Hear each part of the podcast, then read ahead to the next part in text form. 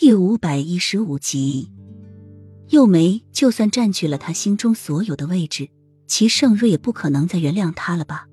被自己一个那么深爱、信任的女人在背地里戴了无数次的绿帽子，是个男人都容忍不了的吧？洛英听到这个消息的时候，第一个反应就是吃惊，接着心中就是无比的痛苦。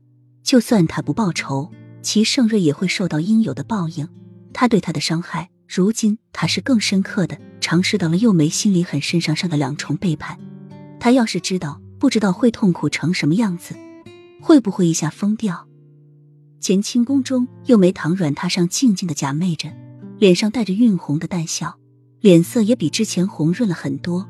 幼梅昨晚很享受，导致她的心情很愉快，肌肤比之前更加的散发光泽了。参见皇后娘娘，娘娘万福。洛英今日的穿着与往日的素净完全不同，不仅化了浓妆，还穿了一身颜色鲜丽的衣裙，发髻也似乎是精心设计过一样。洛英的面容本就是介于妖媚和清纯之间的，这么一打扮，就更加显得洛英的风格情万种，妩媚动人。幼梅轻轻睁开眼眸，一笑：“太子和樱花夫人来给本宫请安，让本宫着实有一些意外呢。”要不是父皇要我们来，我们才不来呢。小溪的口气很是冷漠，说话冲冲的。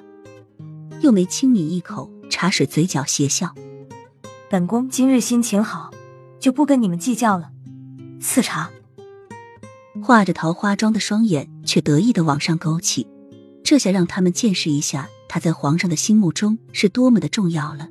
就算查出她是个使女。之前陷害太子妃，现在陷害太子又怎么样？饶不饶全都在皇上的一念之差，而他就是能在皇上的一念之差中掌握到最关键的东西，然后扭转全局。太子宫的人，他是迟早要收拾的，最好在他们还没有把事情捅出去之前。不过对付他们的将不再是他，而是红袖。洛英勾起的眼眸带着冷笑，心情好，被男人上过，当然心情好了。连带着皮肤也红润光泽了那么多。